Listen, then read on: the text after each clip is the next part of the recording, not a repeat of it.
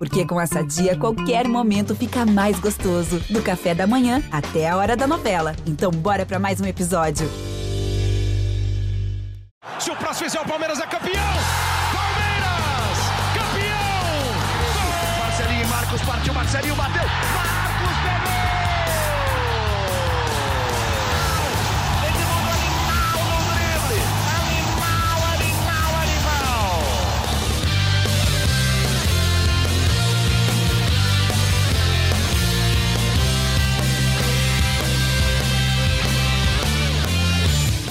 Torcida palmeirense, aqui é o Henrique Totti. Começa agora a edição 103 do GE Palmeiras, seu podcast semanal sobre o Verdão aqui no GE.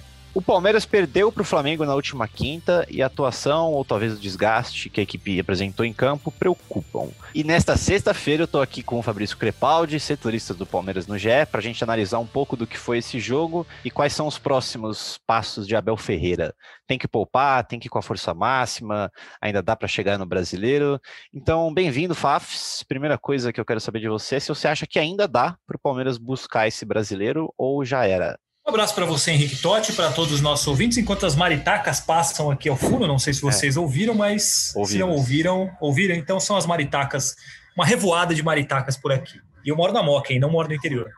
É, eu acho que dá, é, em números, dá, mas as circunstâncias são complicadas para o Palmeiras. Primeiro, porque o time agora tem um foco mais na final da Libertadores, acho que isso é meio óbvio, são oito dias até lá, uhum. tem dois jogos no, nesse meio de caminho. É bizarro isso, né? É, é, o que é inacreditável. A diferença hoje é de oito pontos para o Internacional, com um jogo a menos.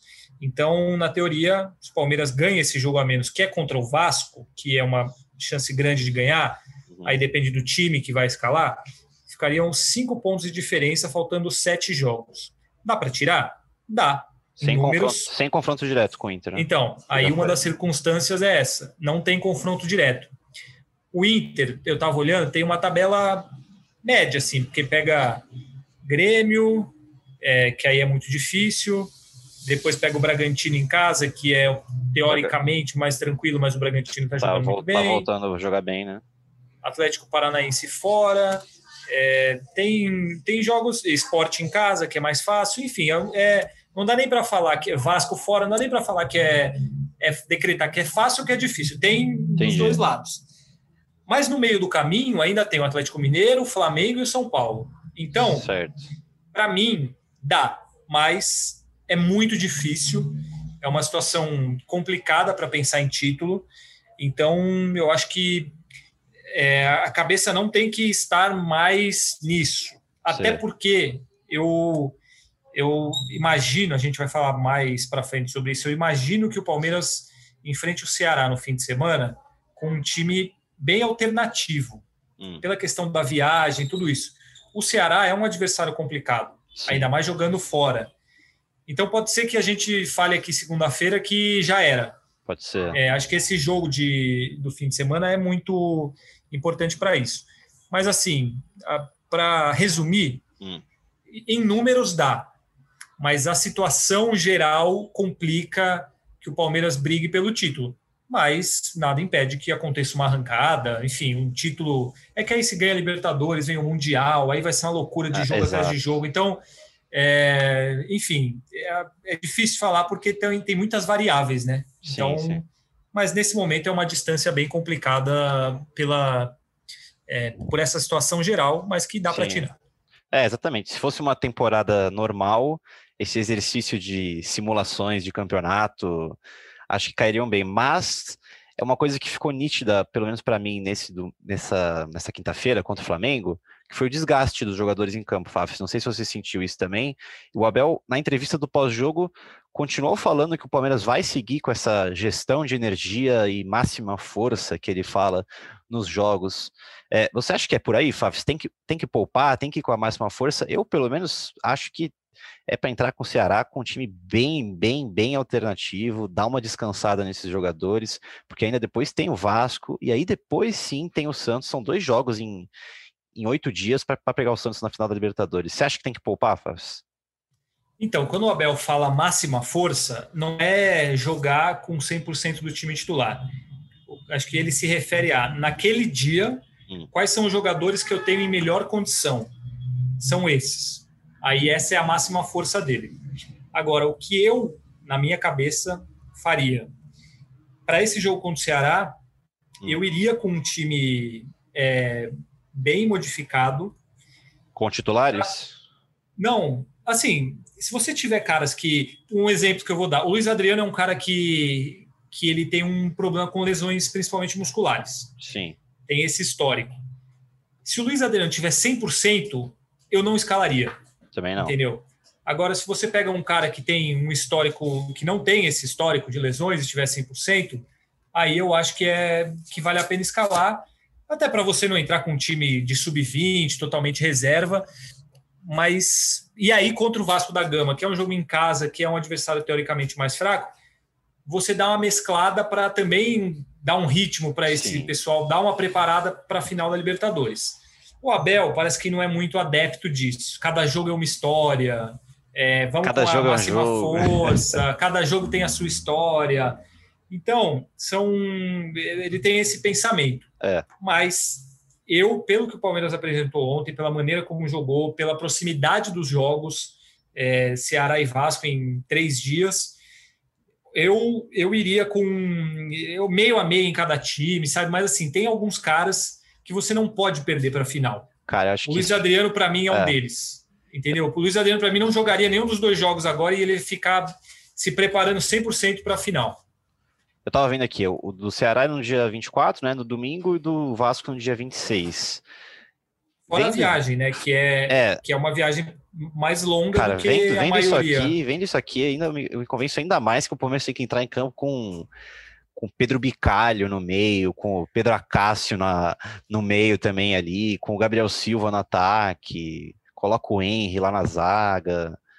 Dá um, Então, eu- dá um mas tempinho acho pra que- alguém, mas, meu, não dá. São, são, depois, ó, Ceará já vem o Vasco dois dias depois. Aí sim, você pode colocar esses caras que descansaram contra o Ceará, que vão pegar o ritmo contra o Vasco, quatro dias para descansar e pegar o Santos. É, é isso que eu faria. Eu daria uma mesclada É. nos dois, sem poupar todo mundo, sem entrar com um time totalmente reserva, Totalmente exemplo, mas, reserva. assim, você iria contra o Ceará? Eu iria, totalmente reserva. Não, eu não É um, iria. é um iria- descanso, é um descanso merecido. Por exemplo, o Santos. O Santos poupou praticamente o time inteiro. Acho que só o Felipe Jonathan é, e o Lucas Braga. Enquanto isso, o Soteudo estava no iate descansando. Não, Você acha que Ah, isso não, entendo, não mas pesa assim- no psicológico também? não, pesa no psicológico, mas por outro lado, você deixar o cara é, 10 dias sem jogar, não faz diferença também? Mas aí não seriam 10 dias sem jogar, no caso do Palmeiras. Do, né? do Flamengo, dos- não. Do Flamengo ao Santos, sim, de quinta a sábado. Entendeu? É, se poupar todo mundo dos dois jogos. Por isso que eu acho que deveria fazer uma mescla Ah, não, sim, dois. sim. é, um pouquinho titular aqui, mas com essa ressalva. Por exemplo, o caso do Gomes. Hum. O que você faria? Joga contra o Vasco. E entra no Pra mim, segundo não tempo. joga. contra- Não joga contra o Vasco? Não joga, não joga. Joga vai se o Ceará. preparar, vai. não? O, o- o Gomes não joga. Para mim, ele é um cara que ele não pode correr nenhum risco de ficar fora da final. Nossa, Entendeu? O Luiz será, será que Adriano- o Abel Ferreira pensa assim? Que esse Então, jogo contra o não sei. Flamengo era um jogo arriscado, né? Era um jogo arriscado. E ele foi pro Me- time. E foi com o time Titular. praticamente titular. É, Mas eu entendo, porque se ganha, é, é, é briga pelo título 100%.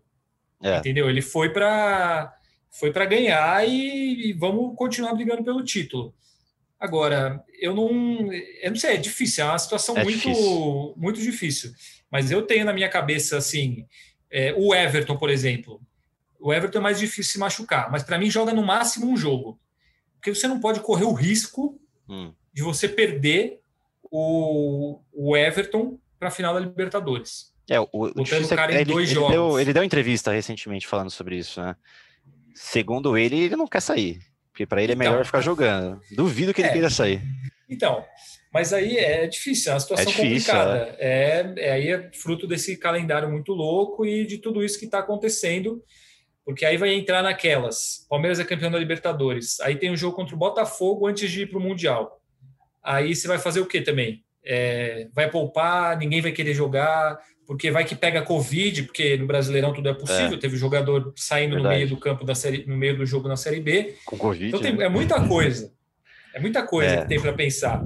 Mas assim, eu eu faria uma mescla nos dois Certo. jogos e assim, com uma gestão grande Uma gestão grande Eu de acho- energia. é, é. Nesse momento, para mim, aí eu acho que é, é, é jogar focado na final da Libertadores. É preparar, é arrumar o que precisa, é, é tudo isso. Porque esse jogo é o tá entre os três jogos mais importantes da história do Palmeiras contra o Santos. Justo. Justo. É, o Palmeiras não joga uma final de Libertadores desde 2000. Pô, são 20 anos, 21 anos. Aí você vai correr esse risco por causa de um jogo atrasado contra o Vasco no Brasileirão que você É. tá ali mais ou menos. Eu eu não agora a partir do momento que perdeu para o Flamengo, eu iria de com tudo na Libertadores, Justíssimo. usando esses dois jogos para mesclar, para dar ritmo, para acertar, sem correr nenhum risco. Para mim o principal é não correr nenhum risco. E aí por isso que eu cito esses casos do Luiz Adriano, Uhum. do O Vinha é um cara que tem que descansar, eu acho, também, por exemplo. Pois é, então. É um cara que tem jogado demais. Ele cansado é, um, pouco, um pouco difícil ali na, na lateral esquerda. Ele, Sim, precisa, ele precisa do fôlego dele. Ele Precisa precisa da estar intensidade. 100%. É, Pois é, é assim, o, o lado esquerdo ali foi uma avenida contra o River Plate no jogo Sim. da volta. Então, é, é um jogador que precisa estar bem, estar descansado. O próprio Abel, se tá, quando eu cheguei, eu vinha, estava com 13, 14 jogos seguidos. Então, é uma gestão que ele tem que fazer muito bem, porque é- não é não é um jogo comum, não é uma ah, semifinal de Copa do Brasil e tal. Não, não, é final de Libertadores 20 anos depois e é pô, um clássico. é, é um Maracanã. clássico. É, tem, tem tudo isso. isso. É, vamos ler umas perguntas dos torcedores que mandaram pra gente. O Leandro Gomes perguntou se chegou o momento de usar Ramon César e Pedro Bicalho no meio-campo para descansar Danilo, Menino e Zé. É, eu respondi aqui que eu usaria só contra o Ceará e contra o Vasco não. E é engraçado isso, né? É, o- é o Ramon César e o Pedro Bicalho. São dois moleques da base para descansar dois moleques que vieram da base e que nem que já não são mais da base e são tipo totalmente titulares desse time. O arroba underline Fê Andrade pergunta se o Gomes, o Rony e o Verón estarão disponíveis para a final. Sim. Os três estarão, né? Caso nada Aconteça. aconteça até lá, os três estarão na, na decisão. Aí pergunta se há alguma possibilidade de poupar nos jogos. A gente já, já debateu aqui. Que ele vai poupar, é, só para responder para ele, que ele vai poupar, ele vai. É, Ele não vai entrar nos dois jogos com o mesmo time que ele entrou ontem. O que resta saber é o quanto ele vai poupar, de que maneira, ou ele fazer como ele fez ontem, de tirar cinco caras no segundo tempo. Mas assim, o Palmeiras não vai jogar os dois jogos, tipo, 75 minutos com o time titular em cada jogo. Então, da moda dele, aham. ele vai poupar. Se houver risco, se tem jogador que está com um cansaço maior, uma está mais suscetível à lesão pelos exames que eles fazem, com certeza esses jogadores não vão não vão para o jogo. Então, que vai ter gente poupada, com certeza vai. Justo. O Leandro Marques ele faz uma pergunta aleatória no começo, ele admite. Ele pergunta se o Papagaio já voltou a treinar depois da suspensão. Você tem alguma notícia de Papagaio? Ele foi pego no exame antidoping, né? Pois é, se o papagaio está treinando, é separado do elenco. Confesso que eu não sei, vou me informar para falar para o Leandro Marques, mas eu realmente não sei qual é o paradeiro do papagaio neste momento. Depois que a gente acabar aqui, você pesquisa e responde ele no Twitter que ele perguntou para você lá. Aí ele pergunta se vai descansar contra o Ceará e Vasco, a gente já falamos. Ele pergunta sobre o Felipe Melo e o Bruno Palumbo também pergunta sobre o Felipe Melo. Mesmo Abel dizendo que não há alguma chance do Felipe Melo entrar em campo no dia 30. O Não, eu li, eu li errado a pergunta dele que é. Mesmo Abel dizendo que não, há alguma chance de Felipe Melo entrar no campo dia 30? Até de coletiva ele está participando. Então, Felipe Melo, ele é um caso que, se você fala com o Palmeiras, eles dizem o seguinte: a chance dele voltar antes de fevereiro é muito remota. E aí entra uma série de fatores nisso. É, competitividade, é diferente ele fazer um treino do que ele disputar uma final de Libertadores, por exemplo. É, se ele se é importante para o time, por exemplo, se ele não, se ele se encaixaria no modelo que o time está jogando agora, depois de tanto tempo sem ele, tem várias situações. o Palmeiras não trabalha com a possibilidade do Felipe Melo ser titular, por exemplo. É, agora, que ele vai estar no banco, muito provavelmente ele vai estar por conta de tudo isso que o Abel falou também, que é um jogador que ajuda no ambiente, que é um cara muito experiente, que faz tudo aquilo que faz fora do campo. Então, assim, ele vai estar no banco, mas as chances dele jogar de fato são muito remotas. Eu uhum. acho que no máximo, se ele tiver 100% recuperado, Palmeiras ganhando, últimos minutos, precisa de gente para tirar a bola de cabeça, não sei o que, ele vai. Justo. Mas o Felipe Melo titular. Nesse é, papel assim, poderia ser importante, de fato. É, exatamente. Mas assim, é, é extremamente improvável que o, que o Felipe Melo jogue bastante tempo na final da Libertadores. É, não faz sentido, não faz, faz nenhum sentido inserir um cara que não, que não participou dessa construção do time do Abel. E também nem sei se faz sentido pelo que talvez os, os moleques que estão no meio campo vêm jogando, né? Então, aí eu até pergunto, eu até tenho a pergunta aqui, quem foi que... Bruno Palum. Bruno Palum e o é, Leandro Marques.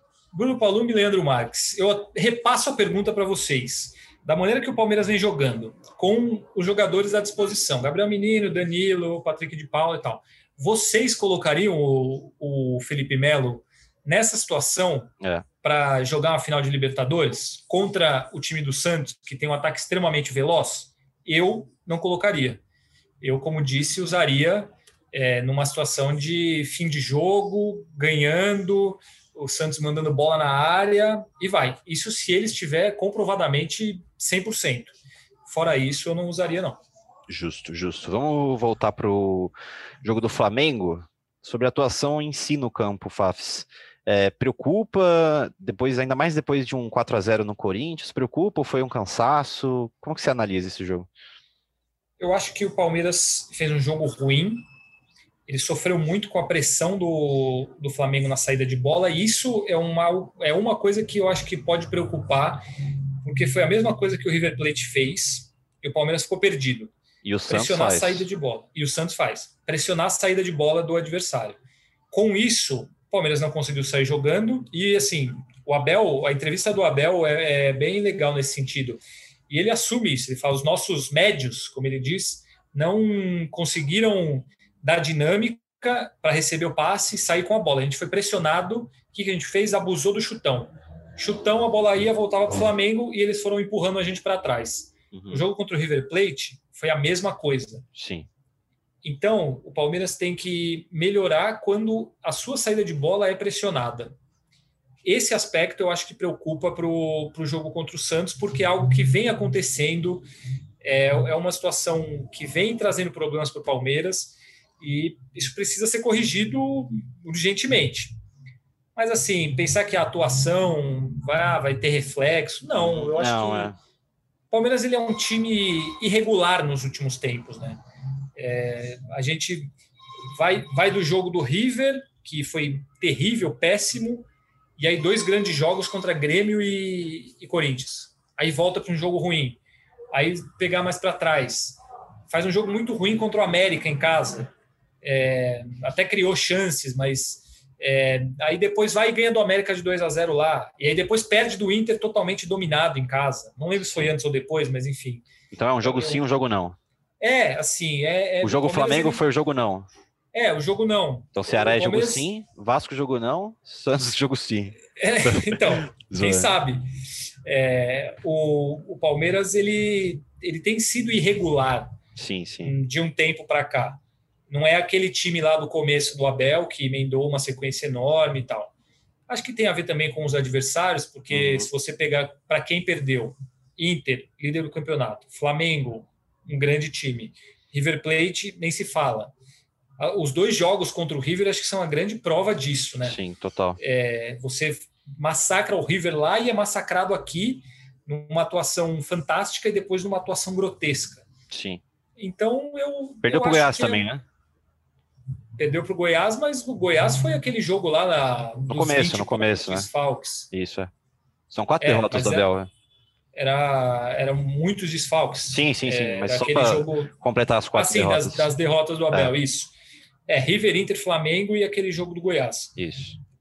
Então, eu, eu acho que alguma coisa ou outra, como eu citei essa história da pressão, é, isso pode preocupar para a final que precisa ser resolvido.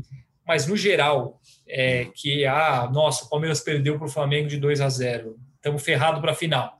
Não, acho que não é isso. Uhum. Tem o caminho para trabalhar, tem evolução e acho que, como diz o próprio Abel, cada, cada jogo tem a sua história.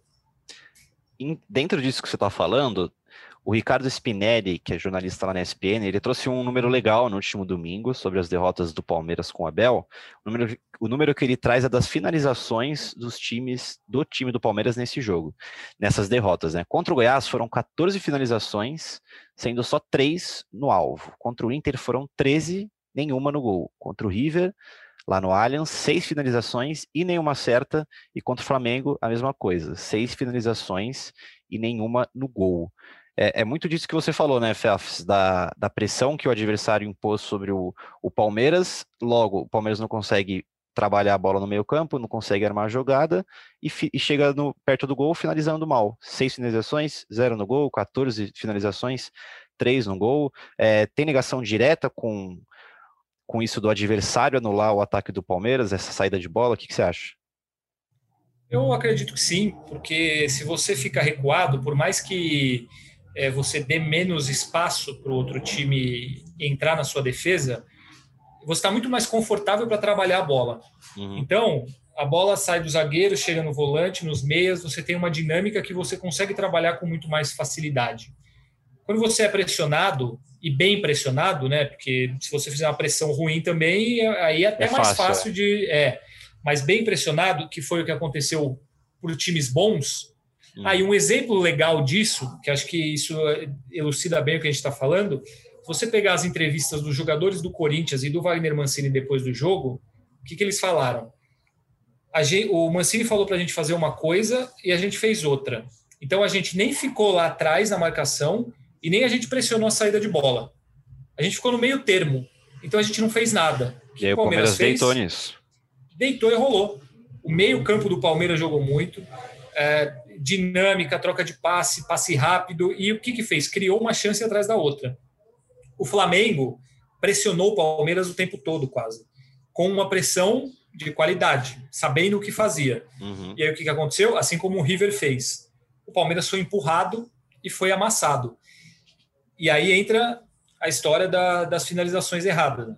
É, se você não tem essa tranquilidade para trabalhar a bola, para criar, para organizar suas jogadas, é muito mais difícil de você criar uma jogada para os seus atacantes concluírem. Sim. Então, acho que tem uma, uma relação direta. E vale a gente lembrar que o, o Palmeiras teve duas chances inacreditáveis ontem. É verdade. Uma do William e uma do Gabriel Menino. É, uma dentro da pequena área, outra na marca do pênalti, com um gol livre, assim, ele o goleiro. E os dois chutaram para fora. Justo, então, um ponto também é preciso ser efetivo. E é, é a, eu nem lembro direito a jogada do Gabriel Menino, acho que foi um cruzamento e tal, uhum. mas a jogada do, da, do William é uma jogada que mostra isso, da diferença de você se organizar e conseguir sair da pressão. Porque o Danilo recebe a bola no meio, a defesa do Flamengo está na linha do meio de campo praticamente, ele dá um lançamento maravilhoso para o Vinha nas costas do zagueiro, do lateral, uhum. o Vinha cruza e o William erra o Palmeiras teve chance de fazer isso depois? Não. Uhum. Então, como também o, o, Abel disse, nesses jogos você precisa ser eficaz. eficaz. E ontem o Palmeiras não foi nada eficaz, porque as duas chances incríveis que poderiam mudar a história do jogo foram desperdiçadas e aí o restante deu no que deu. É, e nessas mesmas quatro derrotas, o Palmeiras sofreu 59 finalizações no total, sendo 24 delas no gol. Eu estava pensando aqui sobre qual seria o time titular para o dia 30, Fafs. Você acha que o Abel já sabe o que ele pretende para aquele, aquele dia? Sabe, você acha que ele já sabe qual time que ele vai escalar? Porque é daqui oito dias, né? É pouco tempo, se for é. para pensar. Vamos fazer um exercício. Hum. Uh, é o Everton, óbvio. Sim. Pelo que ele mostrou, Marcos Rocha na lateral. Também acho. Gomes, óbvio. Óbvio. Eu acho que os outros três zagueiros estão disputando uma vaga, porque o Kusevich está jogando muito bem. Uhum. O Luan voltou jogando muito bem, e aí o Luan tem um papel muito importante na construção das jogadas a partir dali Sim. de trás. Tem bom passe, né? E o Imperiur, ele gosta do Imperiur. É. Eu achei que o Imperiur foi péssimo contra o River Plate, é, mas assim, ele. Não achei que foi péssimo, mas Ah, eu achei. podia ter ido melhor. Aí, ali, ó, a trinca Scarpa, Vinha e É. Imperiur pela esquerda ali contra o River Plate. Entendeu? Olha, nada. nossa senhora, o Montiel, o Soares, é, o Borré, ali, quem estava caindo por ali estava fazendo a festa. É, tanto que, bom, aquele gol, o terceiro gol do River anulado, Sim. é inacreditável como o Montiel está completamente, Completamente livre dentro livre. da área, num cruzamento que atravessa toda a área e chega nele. Joga muito Mas o enfim, Montiel, né? não, o Montiel, pô, é que ele Já- está já sai, encaminhado né? para ir para a Europa, é. É, Já faz tempo que ele está nessa, mas assim, qualquer time brasileiro que precisa de lateral direito tinha que ir atrás desse cara, porque é muito bom. Muito. Ele é muito bom. E é jovem, né? Aí beleza. É. Então os, os quatro zagueiros brigam por uma vaga. É, três, né? Três, três, Emerson é. Santos está Emerson fora. Santos tá e- fora. Eu iria, de- eu iria de Luan. Então, eu confesso que eu não sei, sinceramente. É... Entre- Tá entre quem? Kusevich e Luan? Kusevich e Luan. Eu, eu não iria com o Imperiur. Hum. E eu, o Kusevich está jogando muito bem. Realmente. O Kusevich já é, jogou com o Gomes? Eu acredito que sim. Não, não tenho certeza agora de cabeça, mas eu, eu acredito que eles podem ter jogado já. É, é porque aquilo que o Tosso falou no último, né? Que na teoria ele, ele concorre com o Gomes, né? Mas o Gomes tem jogado dos dois lados. Quando o Gomes jogava na esquerda com o Luan. Aí quando entra o Imperiur, o Imperiur é canhoto. O Gomes vai para a O direita. Gomes vai pra direita. É, o Kusevich jogando na direita, é, o Gomes volta para a esquerda. É, justo, então, justo. Não vejo um problema nisso.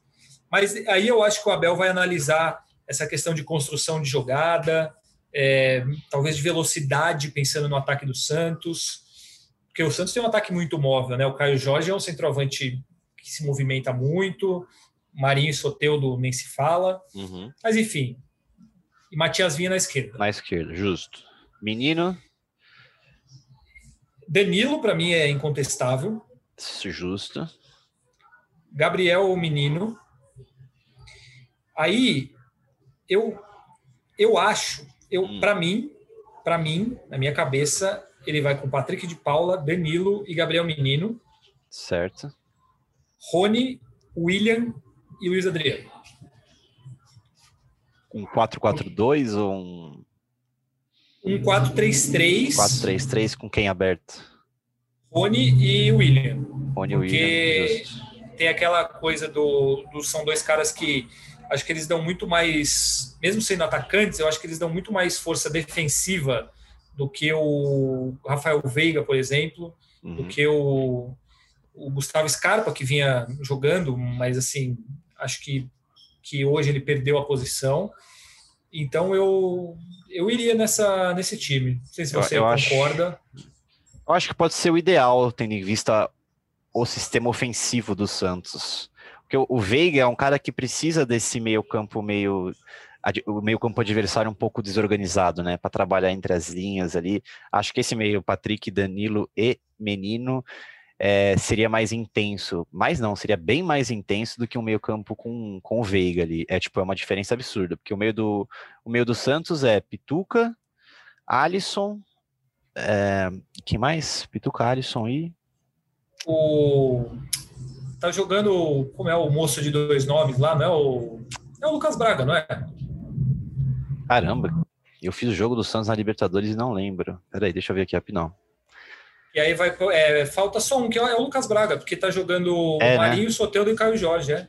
É, é isso mesmo, é isso mesmo. Alisson, Pituca e Lucas Braga. Alisson, Pituca, é, aí o Soteudo no meio, e na teoria Marinho, Caio Jorge e Lucas Braga, mas o Lucas Braga e o Soteudo não tem posição fixa naquele time praticamente. Principalmente o É, Lucas eles- Braga.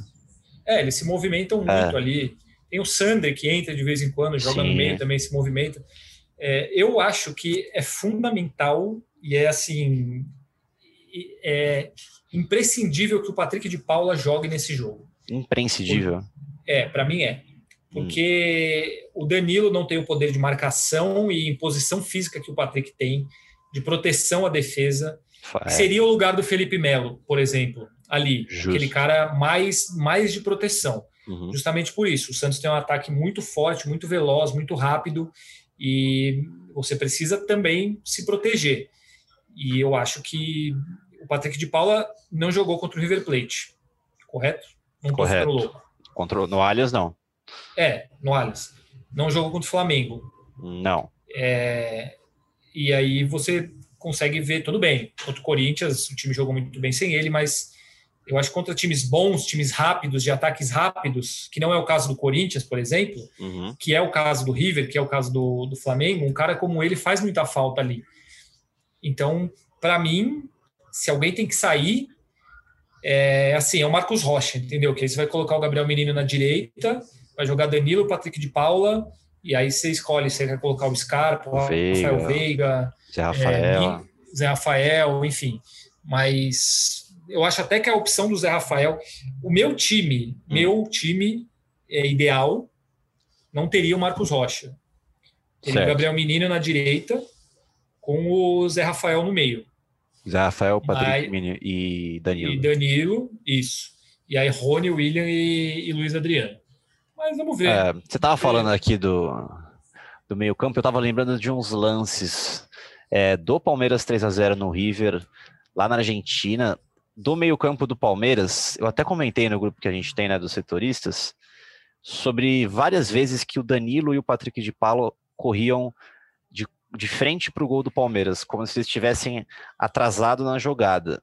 O River criou muitas chances de perigo, é, aproveitando esses espaços que o Patrick e o Danilo estavam deixando. Eu não sei se isso pode ser pre- preocupante para o jogo contra o Santos, porque se isso acontecer, capaz do Santos aproveitar, porque tem jogadores ali na frente que decidem jogos, né? Se a bola chega neles. É. E isso aconteceu um pouco ontem também. O... Aconteceu no começo do jogo contra o River, lá. Lá. aconteceu é. o jogo inteiro contra o Não, River aqui. eu acho que aconteceu o jogo inteiro contra o River lá, só que é que depois do 2 a 0 ali, do, do 3 a 0 meio que largou, mas É, no 1 a 0 no Não, 2 é. a 0 acontecia bastante isso. no primeiro tempo, principalmente. É, os Os jogadores do River trocando. Não, e os jogadores do River trocando passe muito facilmente na entrada da área. Isso, é. E aí eles não conseguiam entrar na área. Era dava um pouco de aflição, porque você você via o River trocando passe e você você falava, cara, daqui a pouco eles vão fazer um gol. Só que a defesa, no geral, jogou muito bem ali e depois teve todo o restante. Ontem contra o Flamengo, foram assim, uns quatro, cinco lances que isso aconteceu. Que a bola vai, eles tocam, tocam para cá, não sei o que, espirra na área, sobe para um. O Gabigol perde um gol que ele chuta por cima. Uhum. É, teve um outro gol perdido também na cara do Everton. Dessas jogadas de, de troca de passe ali. Então, o, eu acho que é essa a, a defesa ter essa proteção, eu acho que é fundamental. Mas aí também passa por vários fatores, que entre eles é o negócio começar a, marcação lá no ataque, Uhum. é, não deixar a bola chegar tão facilmente, enfim, várias é, situações que Vai ser um jogo resultam que- nisso. Vai ser um jogo que esse meio campo vai precisar ter muita obediência tática, né? Em Sim. relação ao a quem marcar, aonde marcar, que vai ser um jogo de xadrez, como até a gente falou no último jogo, no último episódio. É, mais alguma coisa dessa de analisar a final? Acho que dá para parar por aqui, né, e falar um pouquinho dos ingressos. Pode ser, Fafs? Pode ser. Até Palmeiras- Palmeiras mais decidiu mais, né? semana que vem, né? É, então, teremos mais podcasts antes da final para analisar melhor. A gente vai chamar um pessoal para analisar. É, Palmeiras decidiu mais uma carga, né? Daqueles 50 ingressos, daqueles 150 ingressos. É, os 150 ingressos são 75 para jogadores e comissão técnica darem para familiares, amigos e afins. Uhum. Acho que vai dar a média de um para cada jogador ali também, né? Por funcionários, enfim. Dois já estão definidos para o Nicolas Greco e a sua mamãe Silvia, que vão representar a torcida do Palmeiras. E agora 11 sócios torcedores, 11 membros do Avante vão ser já foram, né, mas eles ainda não divulgaram quais são eles. Foram selecionados para estarem no Maracanã, ganharam os ingressos. E aí a diretoria levou em conta a assiduidade nos jogos, o tempo de, de avante e principalmente quem continua pagando mesmo com a pandemia rolando, sem torcida no, no estádio, essas pessoas que continuaram pagando a mensalidade foram premiadas, digamos assim. Eles escolheram 11 que, na visão deles, se encaixavam em tudo isso. Se você teve problemas na pandemia financeiros e parou de pagar o Avante, você se ferrou. Exatamente, você não, não foi contemplado. É, então, tem essa, essa carga agora, são 75 com os outros dois, 73, mais 11 definidos, restam 62 ingressos para definir um, um futuro para eles, correto? Correto. É, agora tem uma outra questão que um decreto da, do governo do Rio de Janeiro está liberando 10% para convidados da Comembol, patrocinadores, convidados dos clubes, que aí totalizando 7.800 pessoas. Ainda não está claro uhum. se é, o Palmeiras vai poder levar mais torcedores, por exemplo, dentro dessa cota de 7.800. Vamos ver o que acontece. Não está claro se os, 100, se, os, se os 300 do Santos e Palmeiras, né, que cada um tinha 150, estão dentro desses 7.800, né? É isso. É. Ou se aquilo é uma coisa à parte, e aí dentro desses 7.800, o Palmeiras e o Santos poderão levar mais, mais torcedores. Ainda. Isso ainda não, não ficou claro. Mais torcedores assim, ou convidados conselheiros, dirigentes, talvez, né? Ah, sim, não. E assim, o que vai ter de diretor, a, conselheiro, puxa-saco de diretor? É, imagina o celular do presidente como está nesse momento, tá, tá, sabendo, tá com, o pessoal sabendo que tem 7.800 lugares disponíveis no Maracanã. Lembra daquilo? Que... Lembra daquele dia? É, exatamente. Você lembra, ô presidente, lembra aquela festa que a gente fez lá na Botia? É, Oh, lembra do pessoal do oh, judô? Tá? Deve estar tá rolando. infância, quanto tempo? É, é, deve estar tá rolando uma coisa maravilhosa nos grupos de WhatsApp. Então, acho que ainda vai ter tem assunto aí nessa semana sobre quem vai para a final da Libertadores. Justo. Se a gente descobrir se 150 fazem parte, se o Palmeiras vai ter mais, a gente a gente perguntou já para o Palmeiras e logo logo responderemos para vocês. Para finalizar o episódio dessa segunda, então, o Zé Edgar, que está lá no Allianz Parque, que está preparando uma matéria legal com o locutor da Arena, ele mandou um áudio para a gente para falar sobre um assunto que voltou à tona, como sempre, o atacante Hulk. Vamos ouvir o que o Zé tem para falar do Hulk. Fala Henrique Totti, Fabrício Crepaldi, amigos e ouvintes do podcast GE Verdão. Vem trazendo novidades sobre o caso Hulk, mas na verdade nem tantas novidades assim. Por quê? Apesar do interesse do Atlético Mineiro, né, conforme o próprio GE trouxe na última quinta-feira, a diretoria palmeirense age com muita cautela ainda em relação ao atacante de 34 anos que defendeu a seleção brasileira na Copa do Mundo de 2014. Hulk tem uma relação de amizade com o Palmeiras, com a diretoria do Palmeiras, especialmente por uma amizade com o João Paulo Sampaio, coordenador das categorias de base palmeirense. Ele chegou, inclusive, não sei se vocês se lembram, a assistir um jogo do Palmeiras aqui no Allianz Parque em fevereiro do ano passado. Porém, o Palmeiras sabe da concorrência do Atlético e de clubes internacionais e não está disposto a fazer grandes loucuras econômicas para trazer o atacante. A postura da diretoria, a princípio, ainda mais em um ano em que são calculados 200 milhões de perda financeira por causa da pandemia, principalmente pelo Allianz Parque estar fechado durante praticamente um ano inteiro, faz a diretoria ter muita cautela com grandes negócios e grandes investimentos. Portanto, o Hulk é bem avaliado, tem essa relação próxima, mas teria que abrir mão de muita coisa para poder acertar com o Palmeiras. Portanto, uma proposta do Atlético Mineiro ou uma, uma tentativa de sedução por parte do Atlético Mineiro não altera o Palmeiras, que segue muito cauteloso em relação ao atacante. Abração para todo mundo. Boa Zé, valeu. A novela Palmeiras e Hulk vai seguir, como sempre. Então é isso, amigos. Vamos encerrando o Gé Palmeiras 103 por aqui. Valeu, Fafis. Até a próxima. Valeu, Henrique Totti. Eu gostei muito dessa, deste troca-troca que fizemos aqui. Muito bom, troca né? de informações, eu e você, você e eu. Tete a foi tete. Um... É, é. Bate-papo, um jogo rápido. Exatamente, foi um podcast gostoso. Muito bom. Tomara que a torcida ache um podcast gostoso também. É, lembrando que você, torcedor, escuta a gente em ge.globo podcast, no Spotify, no Pocketcast, no Google Podcast e na Apple Podcast.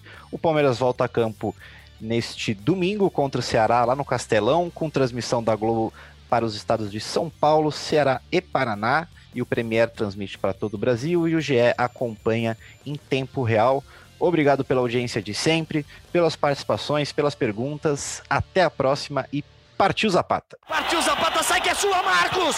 Bateu pra fora!